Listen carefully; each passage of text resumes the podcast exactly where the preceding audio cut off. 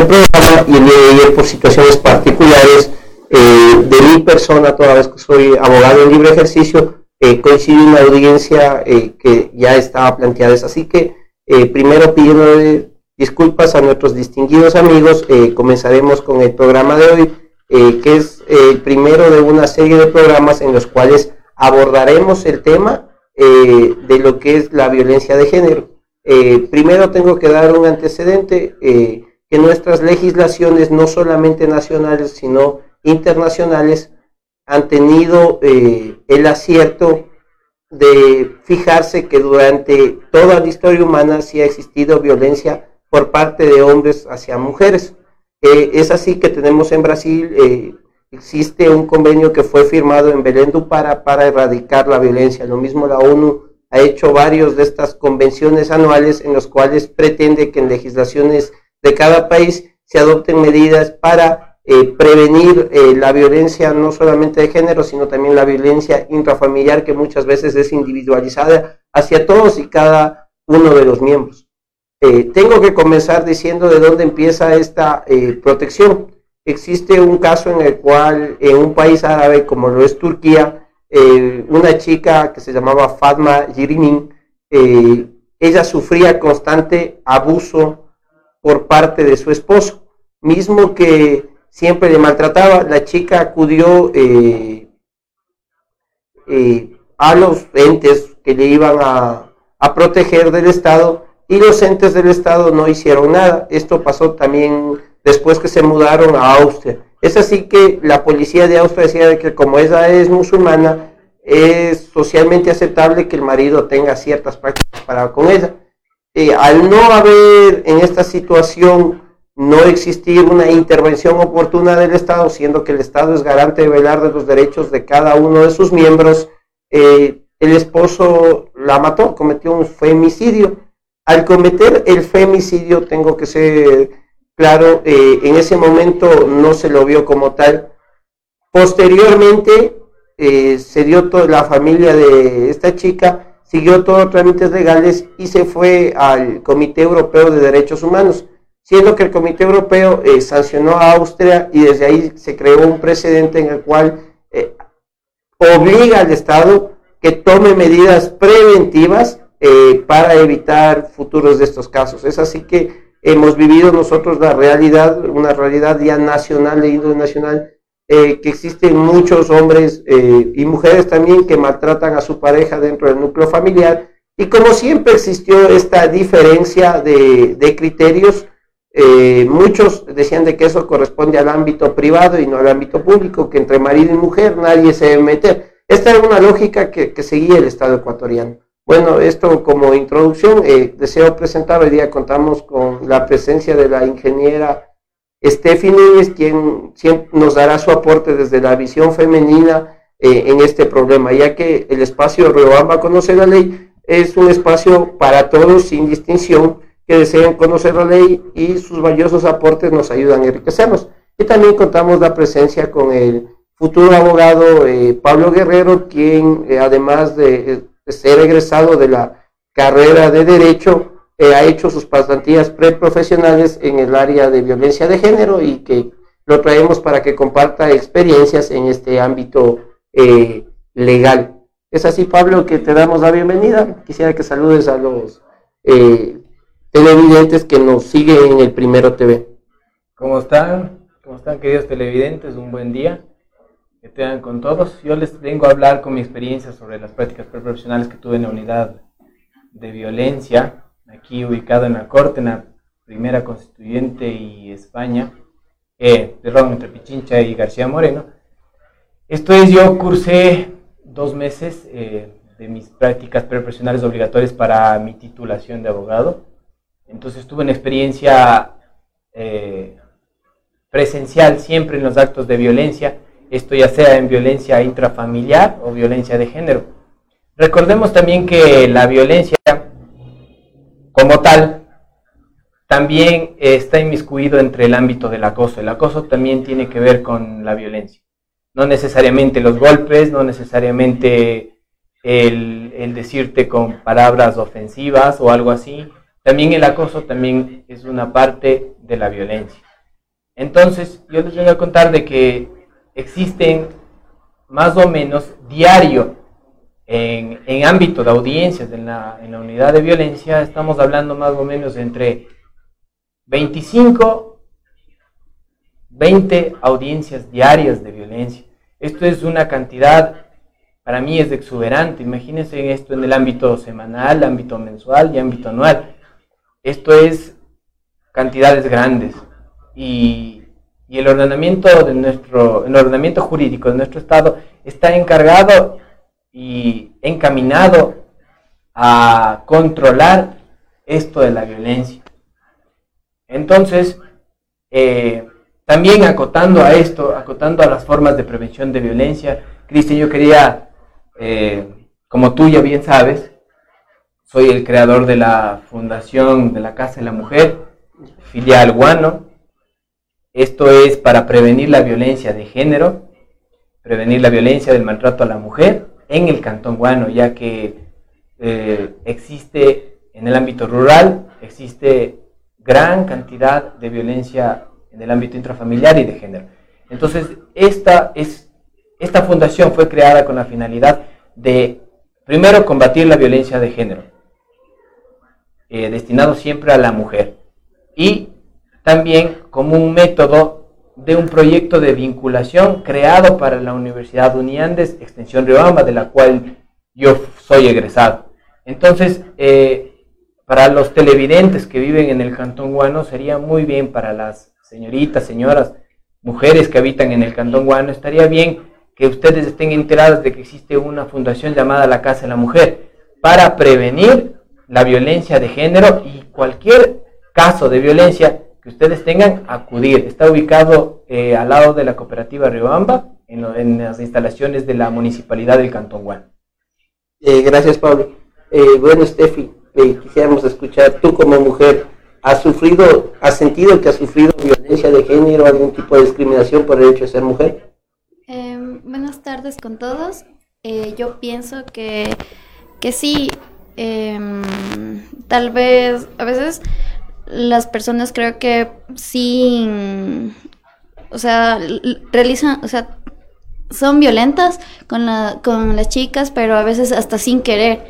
Pero dicen comentarios, digamos, en el ámbito laboral, como que sin, sin, sin el objetivo de dañar, pero a veces las personas se sienten afectadas. Depende del carácter también que tenga cada chica o, o hay personas que, que son más fuertes, otras más débiles, entonces yo pienso que sí, sí, puede haber sufrido. ¿Ya? Eh, bueno, eh, gracias, Steffi. Una de las situaciones que debemos tomar en cuenta es que la violencia de género no distingue ni clase social, ni edad, eh, ni condición a veces de educación. Eh, Pablo, en este sentido quisiera eh, que con tu experiencia de los meses que transcurriste en esta función pública de servicio gratuito que todo abogado tiene que prestar este servicio previo a la obtención de su título, nos puedas referir, bueno, ya nos dijiste el número, pero eh, ¿existe algún grupo social eh, que tenga predominancia en estos, en estos procesos de violencia de género? Claro que sí, eh, sobre todo la falta de, comunicación tal vez, la falta de cultura también. El ámbito rural es el ámbito que más tiene incidencia en esto de, la, de la violencia intrafamiliar y violencia de género.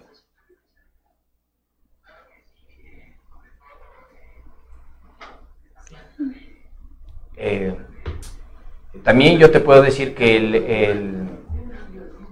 las mujeres están más proclives y son más eh, constantes en el hecho de acudir a la unidad de violencia. Eso creo que son los, los dos, eh, el sector rural y el sector de género femenino, son los que más acuden a la unidad de violencia. ¿Nos podrías decir en el momento que tú llegas a la unidad de violencia, eh, cualquier persona, digamos, sufre eh, una agresión, sea física, verbal o psicológica, ¿cuál es el procedimiento que tiene que realizar para poner su denuncia o cómo podría acercarse ante alguien que tutele este derecho?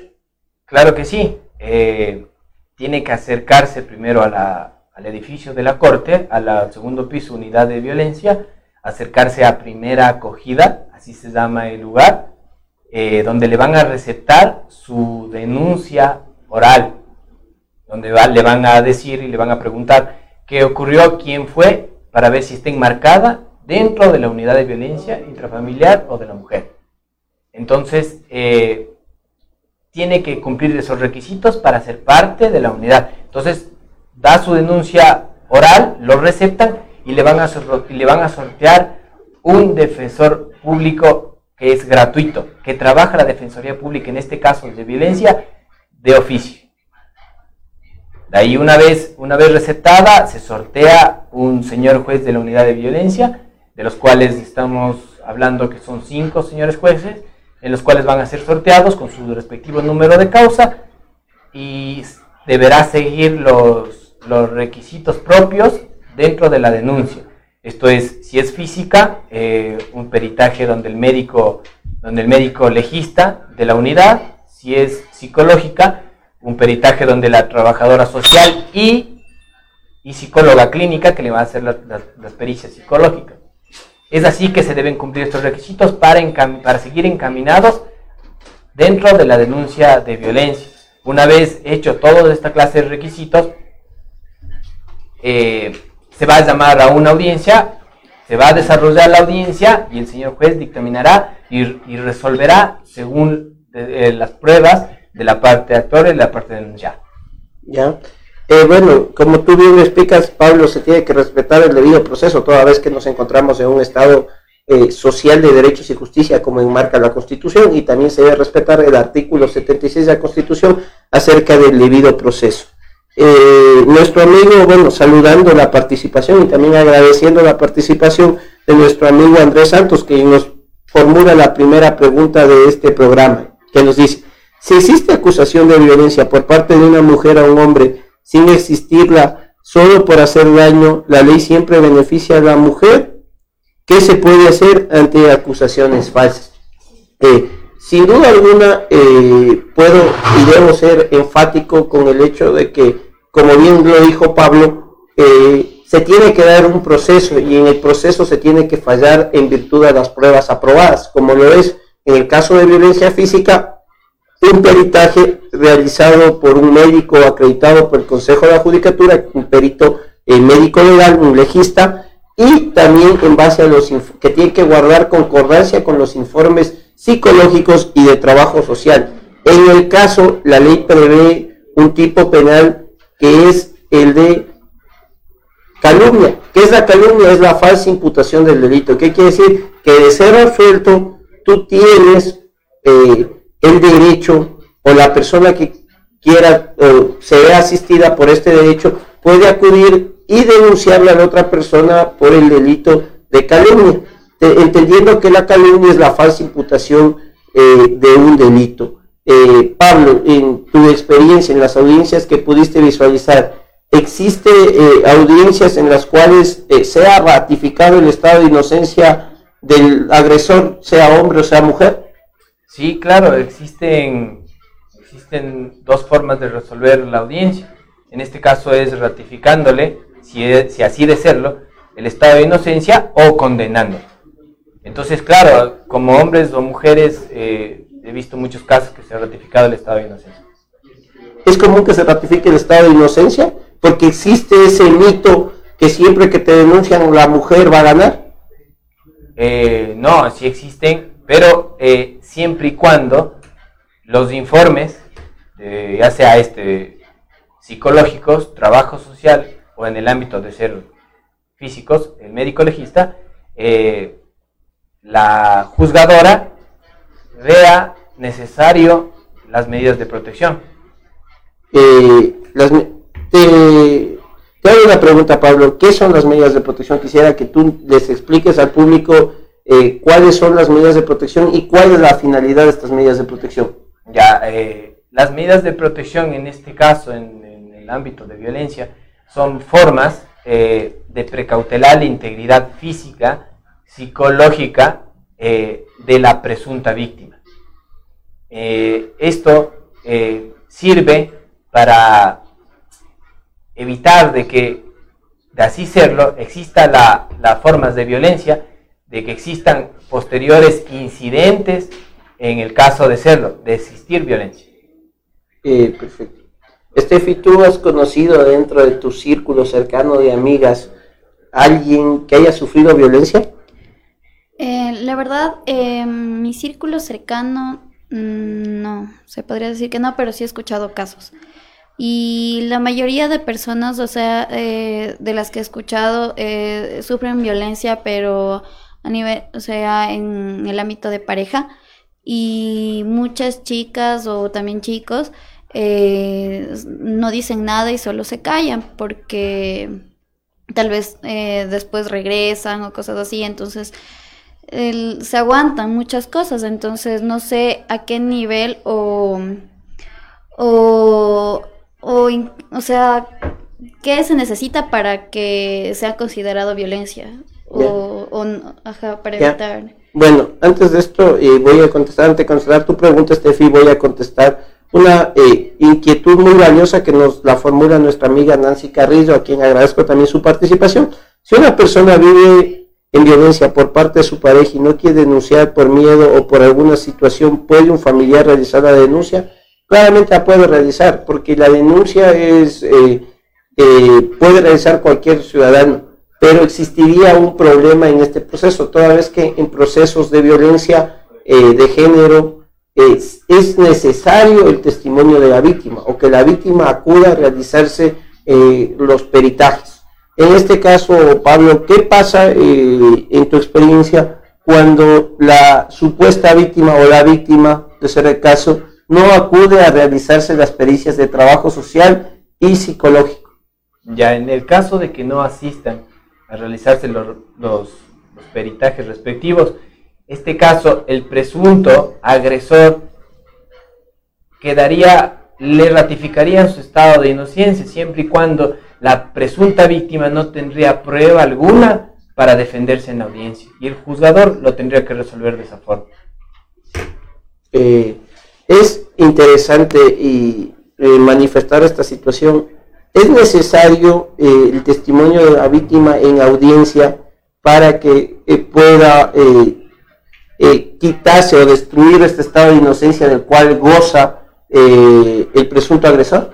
Sí, el, eh, la declaración de la presunta víctima es primordial, es importante para que el juzgador resuelva.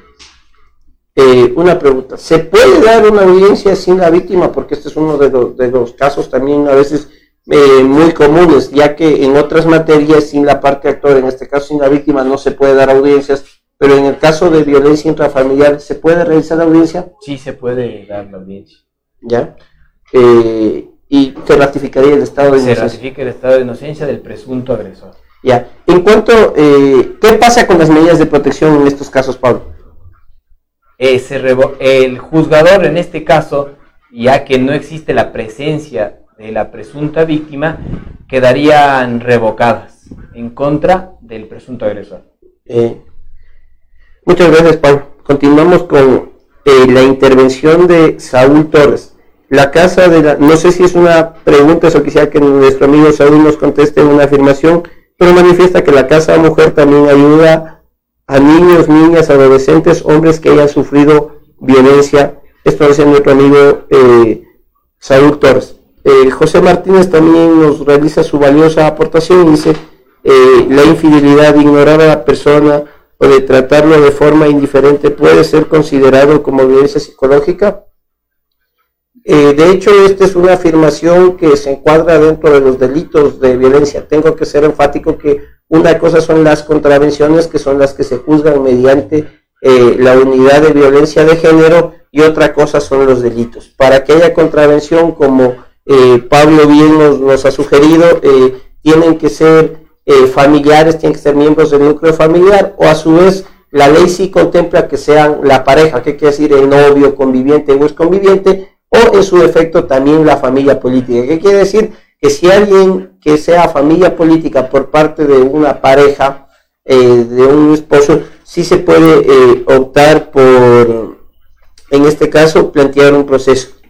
Eh, las lesiones, tengo que manifestar de acuerdo a lo que estipula la ley, si son menos de tres días, entran a ser juzgados en el proceso expedito que, Pablo ya nos ha referido. ¿Cuál es este? Eh, Pablo, te haría la pregunta, ¿qué pasa cuando las lesiones físicas superan eh, los tres días de incapacidad? Claro, cuando superan los tres días de incapacidad, ya no va enmarcado dentro de la unidad de violencia, sino va remitido a fiscalía. Y fiscalía es el encaminado de, investigar este caso de violencia. Eh, fiscalía, exactamente.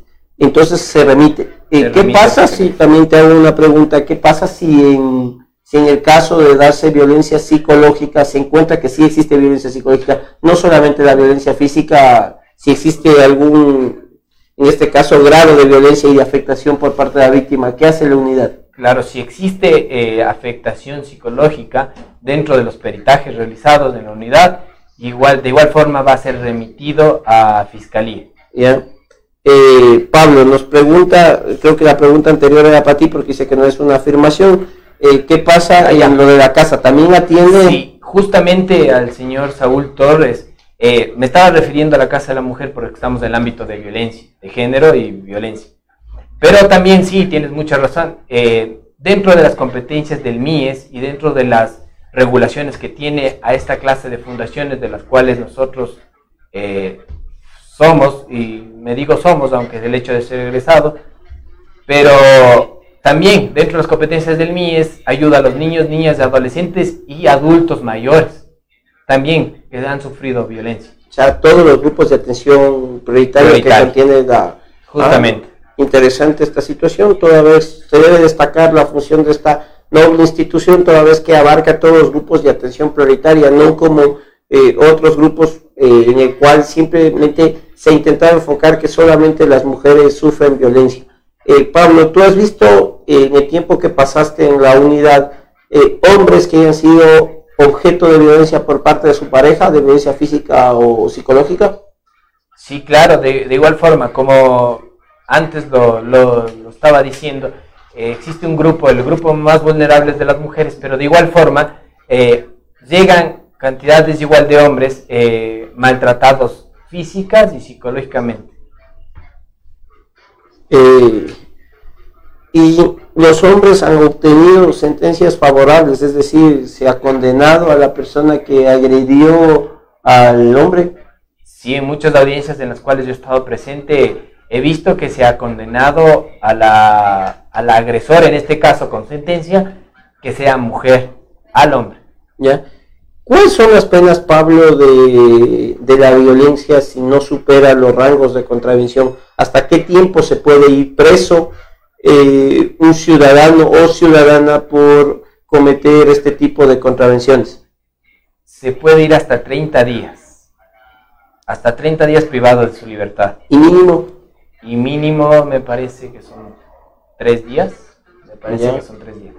Eh, tengo que también eh, preguntarte en esta situación, aprovechando tu experiencia, eh, ¿Qué pasa con eh, las otras penas? Porque es de conocimiento público que a veces eh, el juez conmuta las penas con trabajo comunitario. ¿Cómo se da esta cuestión o por qué se da esta cuestión? Ya, el, trabajo comunitario también, que es otra forma de, condenar al presunto agresor o presunta agresora, esto es el trabajo comunitario, siendo este no privativo de libertad. Esto es de 10 horas hasta 60 horas de trabajo comunitario, normalmente de las que yo estuve presente en parques de la municipalidad del Cantón Riobamba y eh, el hospital geriátrico. Eh, durante, ¿Durante cuántas horas diarias debería realizar esta labor para cumplir o eso es indeterminado? No, indeterminado. La cuestión es que debe cumplir porque eso encaminaría a, otro, a otra forma de incumplimiento de la ley. ¿Ya? Eh, dentro del artículo 558 se establece todas las medidas de protección, eh, como entre las que debemos mencionar, de que una vez que se califica, eh, se dictan medidas de protección de oficio, las cuales serán revisadas posterior a la audiencia. Dentro de estas medidas existe una de las medidas más comunes que es la boleta de auxilio. Eh, ¿Nos puedes explicar, Pablo, qué es una boleta de auxilio, para qué sirve y en qué casos se usa?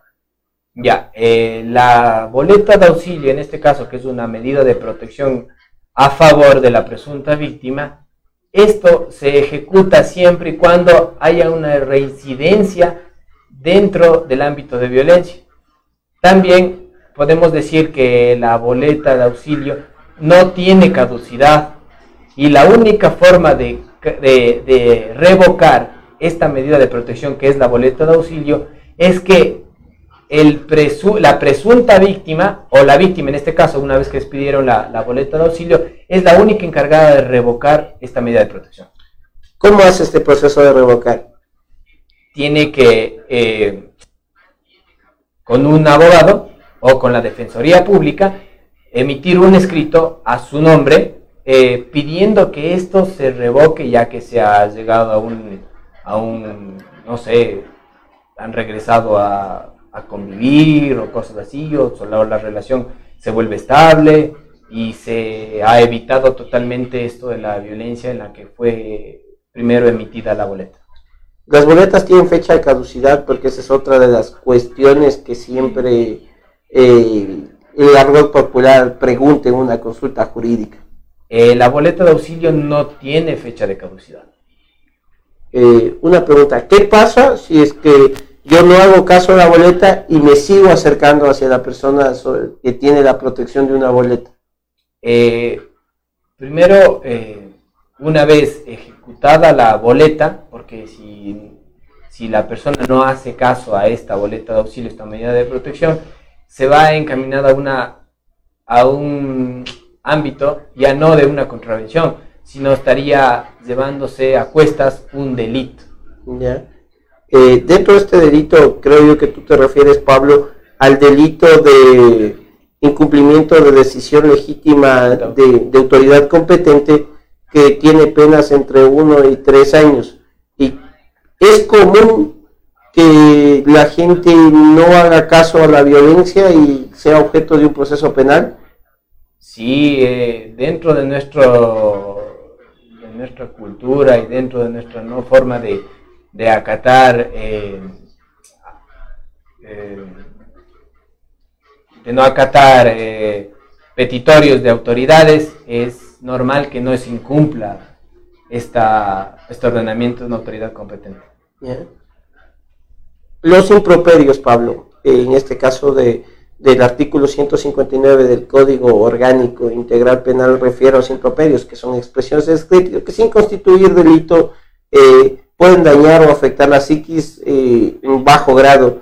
¿También son condenados por parte de nuestra legislación o no?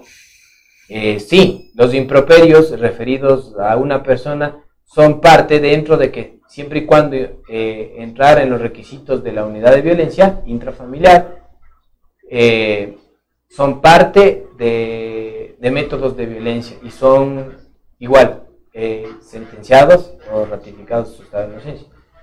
¿Existe pena privativa de libertad por improperios? no existe pena privativa de libertad. ¿Cuál es la pena en este caso de improperios? El trabajo comunitario. Hasta las 60 horas. Hasta las 60 horas de trabajo eh, perfecto. Eh, dentro de todo este proceso, ¿cuál es el tiempo de duración de este, de este proceso comúnmente? Porque a veces la gente eh, y los amigos televidentes nos preguntarán qué tiempo se demora, porque muchas veces acuden a nuestra consulta y nos pregunta cuánto tiempo dura un proceso y uno tiene que hablar es con la verdad. En la práctica, más allá de lo que la legislación diga, ¿en qué tiempo se puede eh, salir de este problema con una sentencia? Mm, ya, una vez ingresada la, denuncia de violencia, eh, los judiciales eh, tienen su término respectivo para calificar la denuncia. ¿Nos puedes explicar quiénes son los judiciales, Pablo? Disculpa que te haya cortado, porque a veces la gente no entiende términos jurídicos. los administradores de justicia, también llamados, son los jueces. Ya. ellos eh, tienen sus términos respectivos para calificar las denuncias, pero eh, por la vasta, vasto trabajo que están encaminados ellos, a precautelar la integridad de, la violencia intrafamiliar o de los miembros del núcleo familiar, eh, se demoran un poco más. Pero estamos hablando de que una vez ingresada la denuncia hasta el despacho de la audiencia, hasta que se dé la audiencia en sí, estamos hablando entre un mes más o menos. Y en la misma audiencia, porque es una audiencia única, se resolverá. Eh, perfecto. ¿Cuántos días antes debe presentar las pruebas o cómo es el proceso de presentación de pruebas? Hasta cuatro días antes de que se dé la audiencia se debe presentar pruebas. Hasta cuatro días antes. ¿Qué pasa si es que hasta ese periodo no se llega a presentar prueba? Eh, se podría ingresar, pero no da paso, el señor juez no va a dar paso a esa prueba y en audiencia no va a tener prueba alguna. Y sin prueba, como nos has dicho, colegimos, entendemos que eh, se ratificaría el estado de inocencia tal vez por eh, problemas acerca del debido proceso. Eh, nuestra amiga Marta Garcés nos hace una valiosa pregunta, bueno, tenemos algunas preguntas. Cuando existe violencia psicológica, ¿cuál es la sanción para el agresor? sin duda alguna, cuando existe violencia psicológica, se configura un delito. esto tiene que ser llevado mediante fiscalía. Fiscalía tiene un, eh, tiene un tiempo que es la eh, indagación previa, en la cual eh, tiene un año para recapitular información. De hecho, en la violencia psicológica existen grados de violencia psicológica, como no es cuando es leve, cuando es un grado mediano y cuando existe una gran afectación. En el primer caso eh, tenemos penas eh, privativas de libertad que son desde los 30 hacia los 60 días. Eh, la siguiente pena va de lo que es desde los 60 días hasta un año y la pena más grave puede llegar a ser desde un año de prisión hasta los dos años de prisión, sin perjuicio que existan agravantes. Cuando existen agravantes de la pena impuesta, se aumentará un tercio de la misma. ¿Qué quiere decir? Que de los 24 meses, que son los dos años, eh, se podrá incrementar en seis meses eh, la pena por, el agravante. Eh, debo manifestar que este tipo de delitos, además de eso, acarrea una, el juez ordena una reparación integral. Una, de las preguntas de nuestra amiga eh, Esther Jara eh, nos manifiesta, los hombres muchas veces no denuncian al temor eh, del que dirán. Pablo, ¿qué opinas acerca de esto que existen hombres que no denuncian por temor al que dirán? Sí, existe, existe y tiene, nuestra, nuestra televidente tiene toda la razón porque existe sobre todo el grado de machismo en esto eh, y que no lo denuncian porque, porque le pegó la mujer o por el que dirán. Eh, tú, Estefi, en la sociedad que vivimos, ¿consideras que sigue existiendo el machismo y que hombres que pudieran ser objeto de maltrato serían objeto de burlas también eh, por parte de sus familiares o de su entorno social?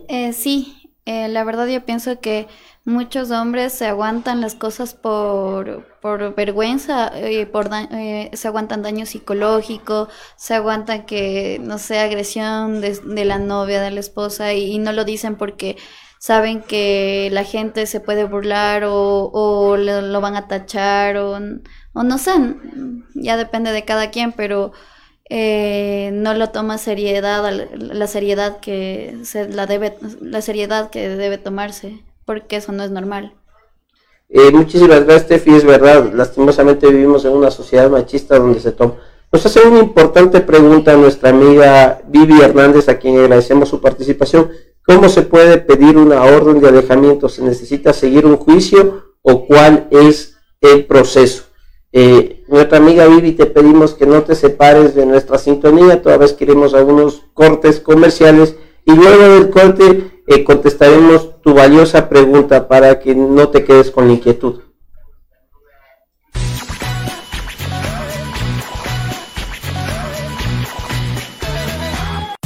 E ingresa al fascinante mundo de la tecnología. Microshow, su casa musical. Distribuidor autorizado para el centro del país de instrumentos musicales, equipos de amplificación e iluminación robótica. Nosotros te ofrecemos la mejor diversidad en marcas. Macro Show, tu casa musical. Visita nuestro amplio y moderno local. Avenida Daniel León Borges y La Valle, casi esquina. Segundo piso. Para contactos y pedidos al teléfono 032 964 196 09 88 42 82 34. Síguenos en las redes sociales y se parte de nuestros descuentos y promociones. Wilson Tamami, gerente. Una sola empresa musical. Macro Show, líder mundial en marcas. Riobamba, Ecuador. La información deportiva de Ecuador y del mundo, mírelo en su programa El Primero en la Cancha, de lunes a viernes a las 19 horas por El Primero TV. Al fin llegó el día esperado. Chicos, llegamos. ¡Qué buen clima! Este es un hermoso lugar para compartir en familia. Chicos, ¿vieron que tenía razón?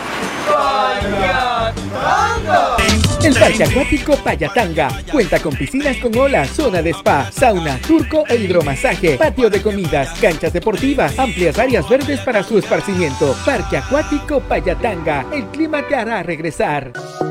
Tiene problemas de pensión de alimentos, accidentes de tránsito, violencia intrafamiliar, divorcio y muchas dificultades más. Todas estas dudas serán despejadas en su programa Riobamba Conoce la Ley, todos los lunes a las 12 del mediodía por el Primero TV.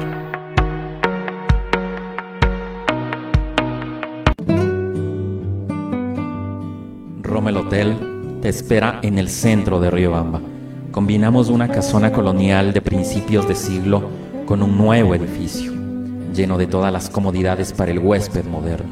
Habitaciones desde 10 dólares, baño privado, televisión por cable, internet de alta velocidad, cafetería, restaurante y amplio parqueadero son algunas de las características que nos convierten en tu hotel preferido.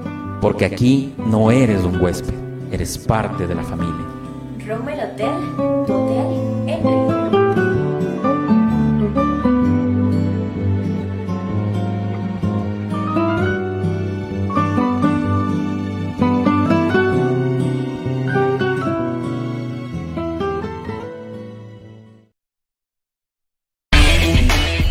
Si disfrutas jugando Mario, Halo, Sonic, viendo anime y te encanta la cultura geek, sin duda este programa es para ti. Retromaniacos, todos los sábados a las 11 de la mañana a través del Primero TV. Mesa Agropecuaria por Chimborazo. Trabaja por el bienestar de los agricultores de la provincia. Ofrece servicios de asesoría para vender los productos que se cosechan en el campo para la ciudad. Se enseña a cultivar de mejor manera utilizando abonos orgánicos. Con la mesa agropecuaria por Chimborazo aprenderán a hacer sus abonos, fertilizantes orgánicos como biol, humus, compost. Asesoría para formar asociaciones cooperativas agrícolas. Asesoramos la realización de ferias, exposiciones, talleres, seminarios agropecuarios. Asesoramos para la construcción de viveros e invernaderos. Capacitación para fomentar turismo comunitario. Ubíquenos en las calles Carabobo y Guayaquil esquina. Edificio Semoplaf, segundo piso, Riobamba, Ecuador. Teléfonos 09 86 39 68 20 o al 09 87 67 33 70 y al 09 90 47 95 38. Nos pueden ubicar en Facebook como Mesa Agropecuaria por Chimborazo, juntos por la integración del campo y la ciudad. Acontecimientos del destino, accidentes de tránsito, violencia, inseguridad, muerte y más noticias. En el programa Primero al Rojo Vivo, todos los lunes a las 19 horas en el Primero TV. Una taza de café caliente, una tarde lluviosa y el aroma de los manjares ecuatorianos combinan tertulia, historia y colores de la ciudad. Aquí tu vida adquiere magia. Rommel Café, Olmedo 2722 y Pichincha, Riobamba, Ecuador. Opinión, debate y más tendrá en su programa Usted Primero Opina, con especialistas y líderes de opinión del país y el mundo. No se lo pierda, de lunes a viernes a las 19 horas 30 a través del Primero TV. Sucesos inexplicables, hechos reales que te la sangre, información que no te dejará dormir. No te pierdas los miércoles de misterio a las 20 horas, solo por el Primero TV. Notas virales, lo más destacado del internet, memes que te darán risa en Yo Primero TV. Todos los jueves a las 18 horas por el Primero TV.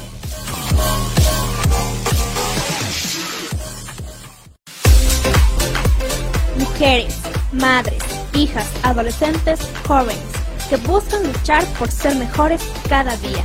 Este programa es para ustedes, de mujer a mujer, todos los sábados a las 10 de la mañana por el Primero TV.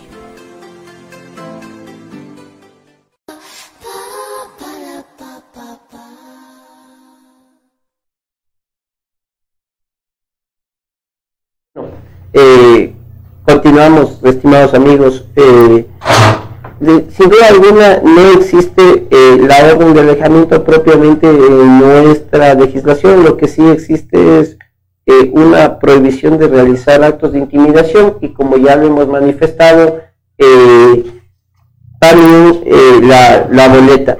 Para obtener la boleta, sin duda alguna, recientemente, y esto es novedoso, tengo que decirlo novedoso, eh, el ministerio, la fiscalía y también el ministerio de gobierno, por medio de tenientes políticos y otras instituciones, permite que ellos generen una, una boleta, ¿ya?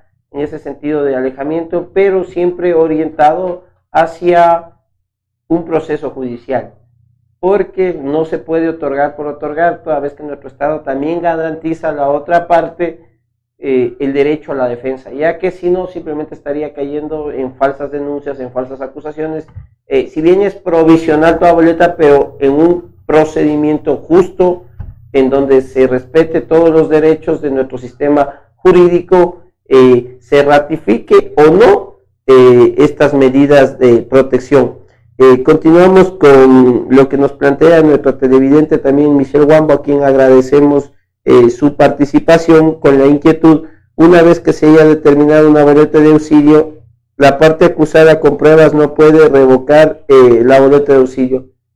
Lastimosamente no, la boleta de auxilio seguirá pesando, no existe otra forma de revocar una medida de protección de este carácter de no ser eh, la medida eh, voluntaria eh, de que sea la persona eh, acreedora de esta boleta quien se acerque mediante un escrito, sea defensor particular o defensor público, y después reconociendo su firma y rúbrica, quien diga por tales motivos yo ya no necesito eh, esta boleta. Pablo, ¿tú conoces algún caso en el cual previo emitir una boleta pueda ser revocada? Sí, claro, he visto, he presenciado casos en los que la víctima, eh, acreedora de esta boleta de auxilio, se acerca mediante un escrito, como tú lo decías, de un defensor público o privado, y su reconocimiento respectivo de firma y rúbrica, a revocar esta boleta de auxilio por casos varios, ya sean nuevamente la convivencia, del vínculo matrimonial, etcétera. Pero más allá de esto, o sea, que si se emitió una boleta, eh, ¿podría revisarse la emisión de esta boleta si presenta pruebas, por así decirlo, el denunciado contra quien pesa?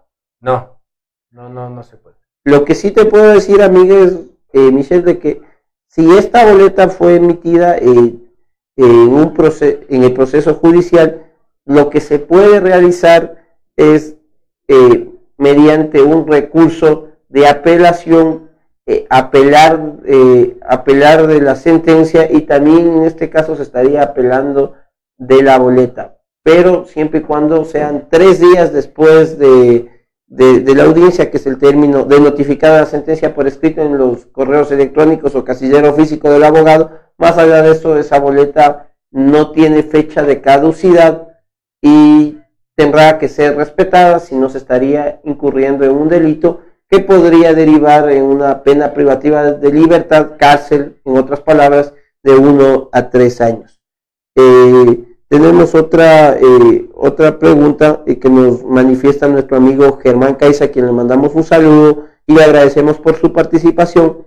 Si se tiene una boleta de auxilio y en la pareja existen hijos, el acusado quiere tener contacto con los hijos, ¿cómo se puede hacer? O por la boleta de auxilio ya no podrá visitar más a los hijos. Bueno, este es un caso en el cual debemos recurrir a lo que son derechos de familia, eh, que lo hemos explicado. El proceso es el siguiente.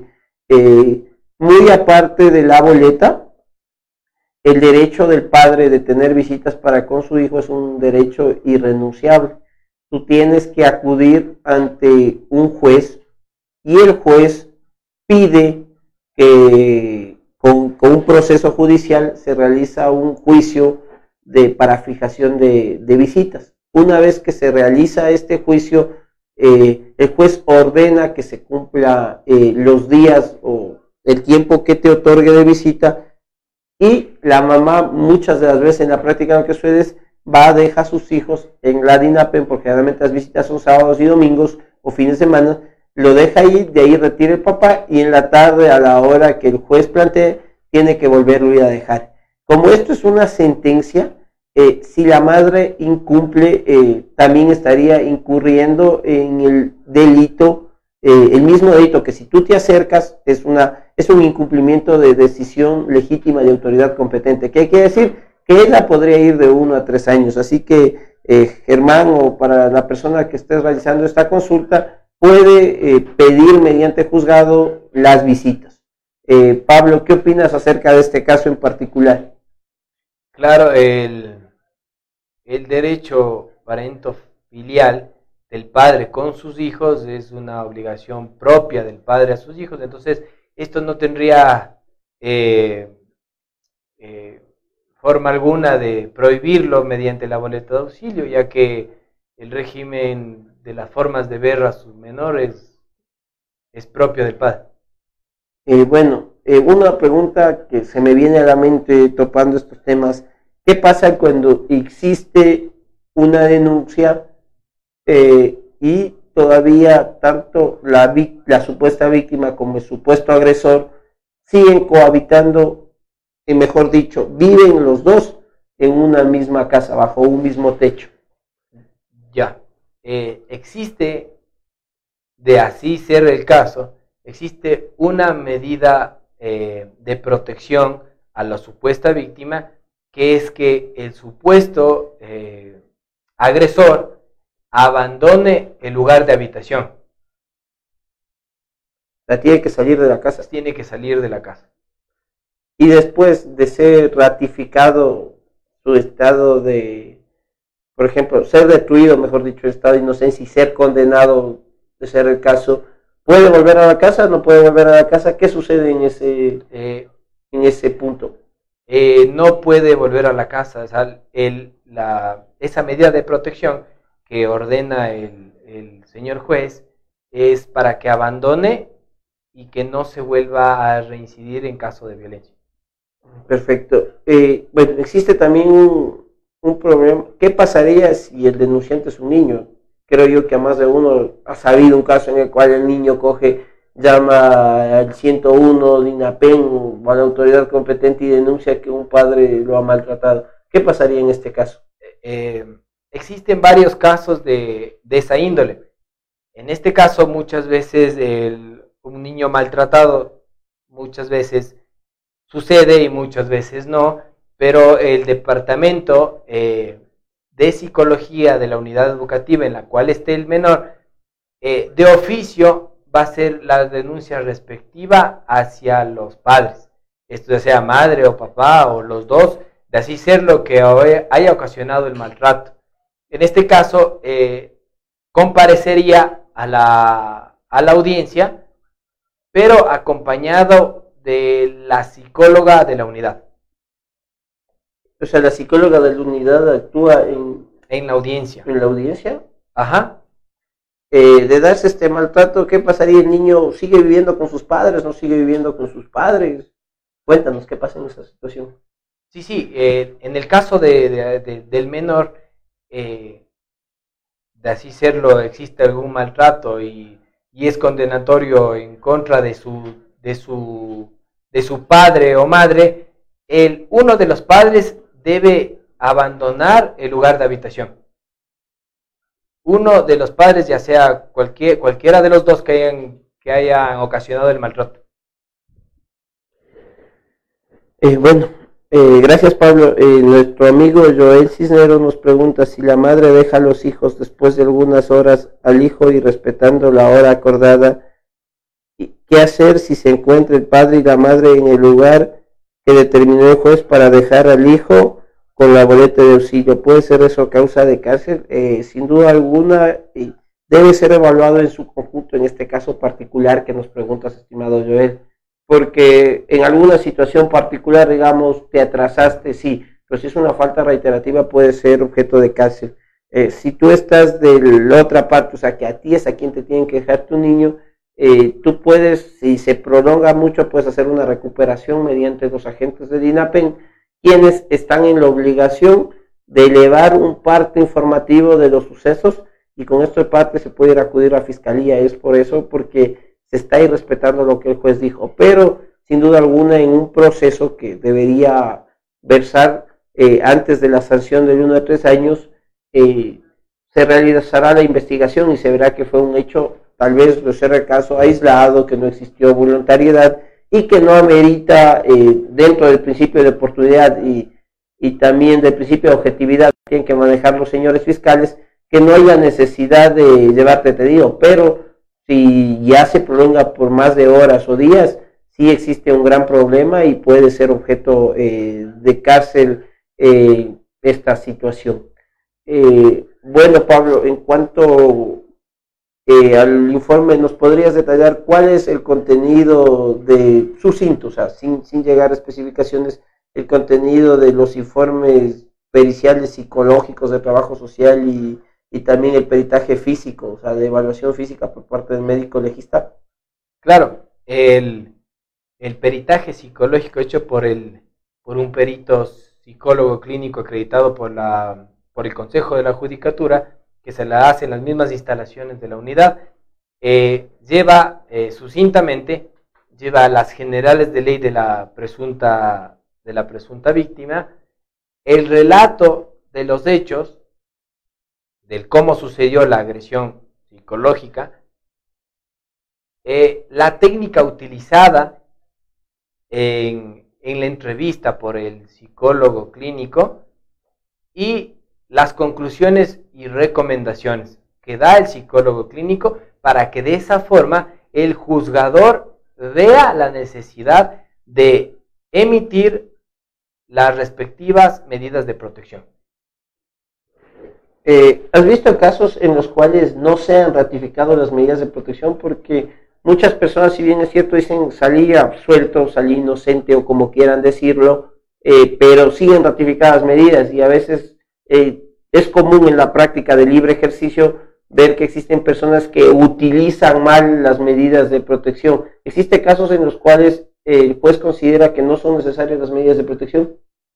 Eh, sí, mediante los peritajes, el juez se va a ilustrar de ellos y va a tratar de resolver de la manera eh, más justa en este caso y tal vez pueda haber el caso, yo he presenciado eso, en el que no ratifique medidas de protección.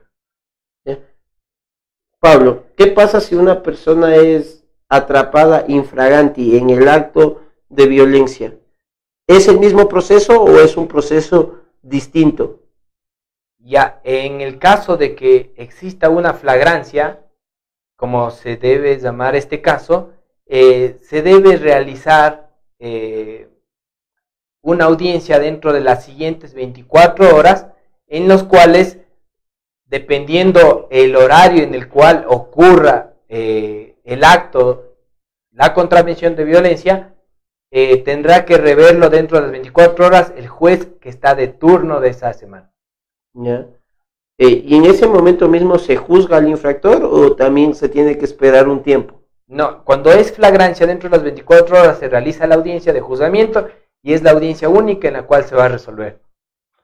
Eh, perfecto. ¿Qué pasa si esta situación en los fines de semana, digamos, generalmente función pública no trabaja los fines de semana? ¿Qué es lo que debería hacer una supuesta víctima en este caso? Ya, eh, previsto esto para los casos de violencia que no existen horarios ni lugares, como puede ser el fin de semana, o a distintas horas, en la madrugada, en la noche, en la mañana, existen, el Consejo de la Judicatura prevé esto, en este caso en la unidad de violencia, prevé esto poniéndoles un juez de turno por cada semana. Ya, entonces el juez de turno está feriados y todo. Está los fines de semana, feriados, y está siempre al llamado de, de, cualquier acto de contravención de violencia y también recepta estos actos si ya pasaron las 24 horas de agresión, digamos, la agresión fue viernes noche, ¿puede acercarse a denunciar domingo o tiene que esperar que sea lunes? No, puede acercarse a denunciar. Eh, perfecto. Eh, una pregunta, Pablo. Como tú decías, los improperios también son eh, penados y sancionados por una contravención. te manifiesto, ¿Qué pasa cuando estos improperios son realizados por un medio digital? Llámese la plataforma digital WhatsApp, Facebook o cualquier similar. Eh, ¿Habría forma de llevarle a la persona que propinó estos improperios ante un juzgador? Eh, dentro de este caso de la unidad de violencia no sería, porque no sería encaminado y no cumplir los requisitos para ser dentro de la unidad de violencia contra el núcleo familiar o la mujer. En este caso tendría que rever eh, fiscalía en este caso. Ya. Y si cumple los requisitos en un caso de que fueron novios, fueron pareja, y te emite, o sea, y el exnovio pareja o actual novio pareja emite igual insultos improperios a, a través de medios digitales. Claro que sí. Eh, claro que sí, podría acudir tranquilamente a la unidad de violencia y cumplir los requisitos para que lo vea. Eh, eh, la unidad de violencia, este acto de, violencia por medio de instrumentos digitales. Dentro también del artículo 159, si mal no tengo entendido, eh, tú me corregirás, estoy equivocado, también se sanciona la destrucción de, las cosas que puede tener la pareja, por ejemplo, siempre un acto de celo, lo más común que he escuchado yo en mi ejercicio es que le arranche el teléfono y le dé el teléfono contra el suelo. ¿Es cierto sancionado?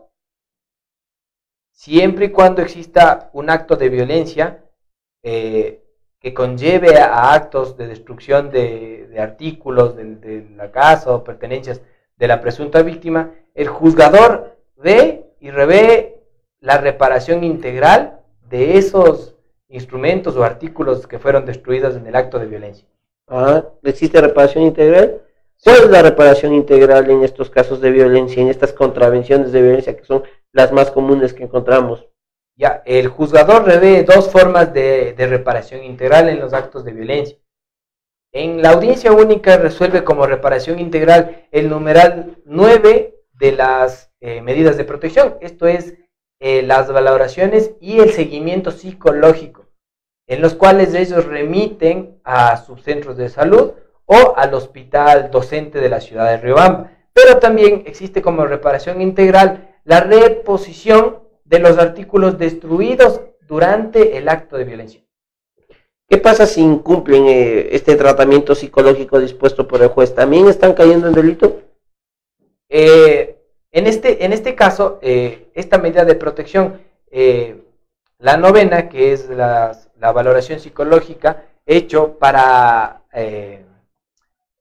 para llevar un seguimiento en el caso del presunto agresor, el hecho de que no, de que incumpla también puede ser, si es que de así serlo, la, víctima eh, eh, puede, eh, mediante un escrito de un abogado particular o público, llevarlo y hacerle conocer al juzgador que no está siguiendo y que sigue infringiendo en los actos de violencia.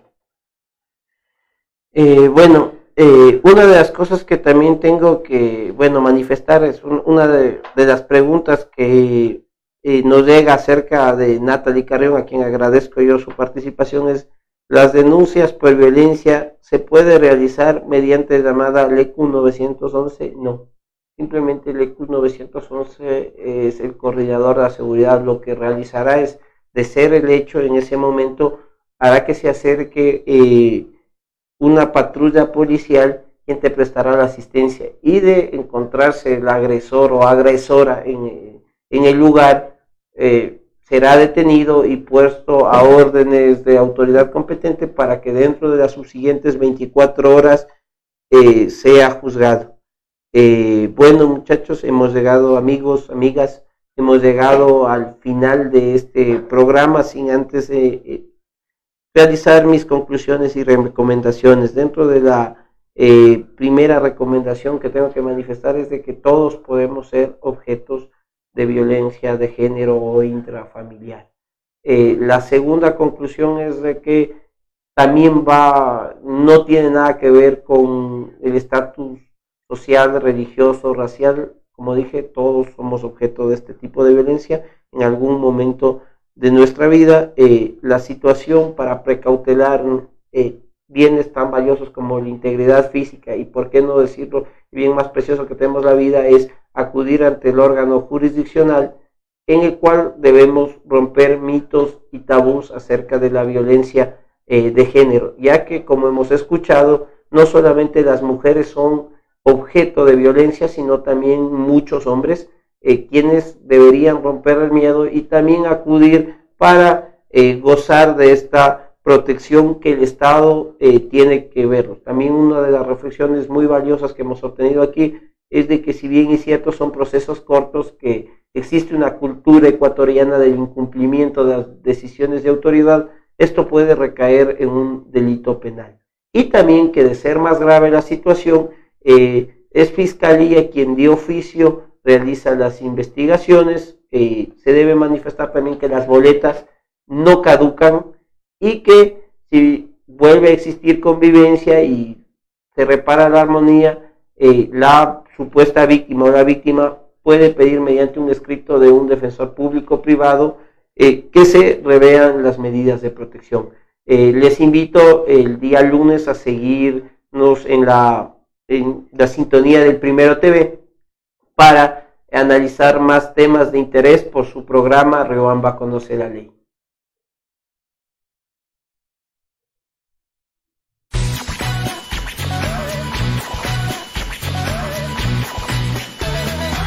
Ven e ingresa al fascinante mundo de la tecnología. Microshow, su casa musical. Distribuidor autorizado para el centro del país de instrumentos musicales, equipos de amplificación e iluminación robótica. Nosotros te ofrecemos la mejor diversidad en marcas. Microshow, su casa musical. Visita nuestro amplio y moderno local. Avenida Daniel León Borges y La Valle, casi esquina. Segundo piso. Para contactos y pedidos al teléfono 032 964 196 09 88 42 82 34. Síguenos en las redes sociales y se parte de nuestros descuentos y promociones. Wilson Tamami, gerente. Una sola empresa musical. Macro Show, líder mundial en marcas. Riobamba, Ecuador. La información deportiva de Ecuador y del mundo, mírelo en su programa El Primero en la Cancha, de lunes a viernes a las 19 horas por El Primero TV. Al fin llegó. El día esperado. Chicos, llegamos. ¡Qué buen clima! Este es un hermoso lugar para compartir en familia. Chicos, ¿vieron que tenía razón? El Parque Acuático Payatanga cuenta con piscinas con olas, zona de spa, sauna, turco e hidromasaje, patio de comidas, canchas deportivas, amplias áreas verdes para su esparcimiento. Parque Acuático Payatanga, el clima te hará regresar. Tiene problemas de pensión de alimentos, accidentes de tránsito, violencia intrafamiliar, divorcio y muchas dificultades más. Todas estas dudas serán despejadas en su programa Riobamba Conoce la Ley, todos los lunes a las 12 del mediodía por el Primero TV.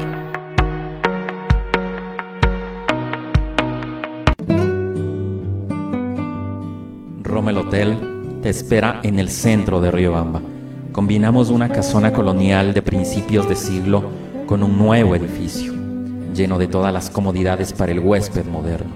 Habitaciones desde 10 dólares, baño privado, televisión por cable, internet de alta velocidad, cafetería, restaurante y amplio parqueadero son algunas de las características que nos convierten en tu hotel preferido.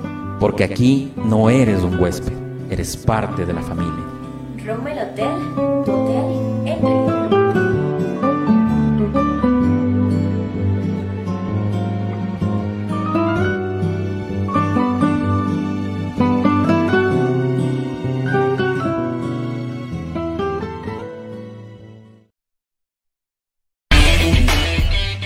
disfrutas jugando Mario, Halo, Sonic, viendo anime y te encanta la cultura geek, sin duda este programa es para ti. Retromaniacos, todos los sábados a las 11 de la mañana a través del Primero TV.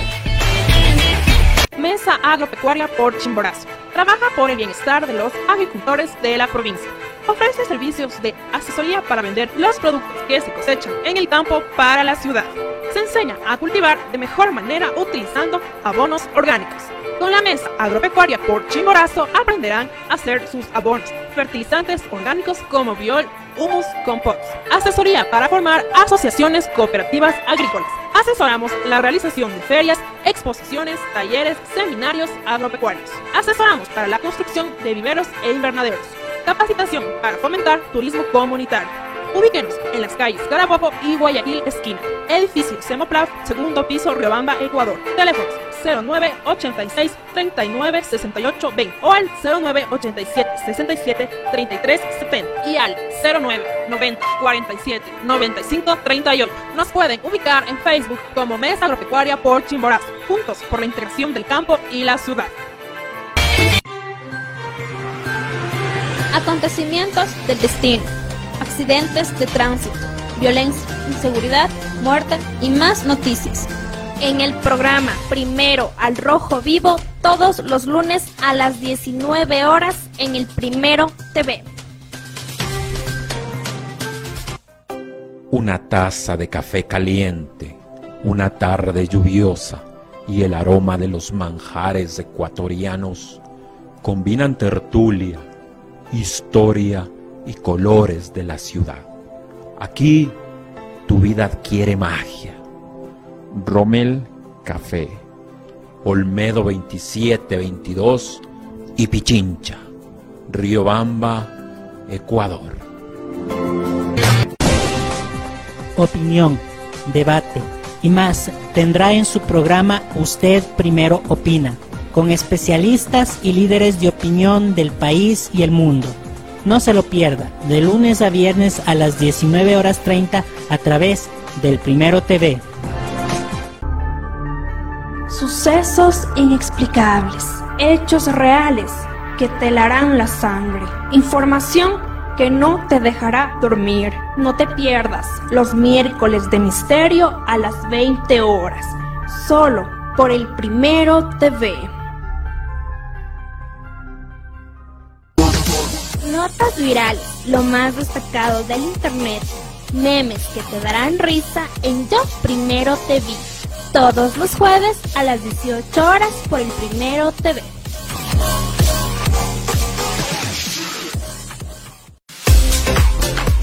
Mujeres, madres, hijas, adolescentes, jóvenes que buscan luchar por ser mejores cada día. Este programa es para ustedes, de mujer a mujer, todos los sábados a las 10 de la mañana por el Primero TV.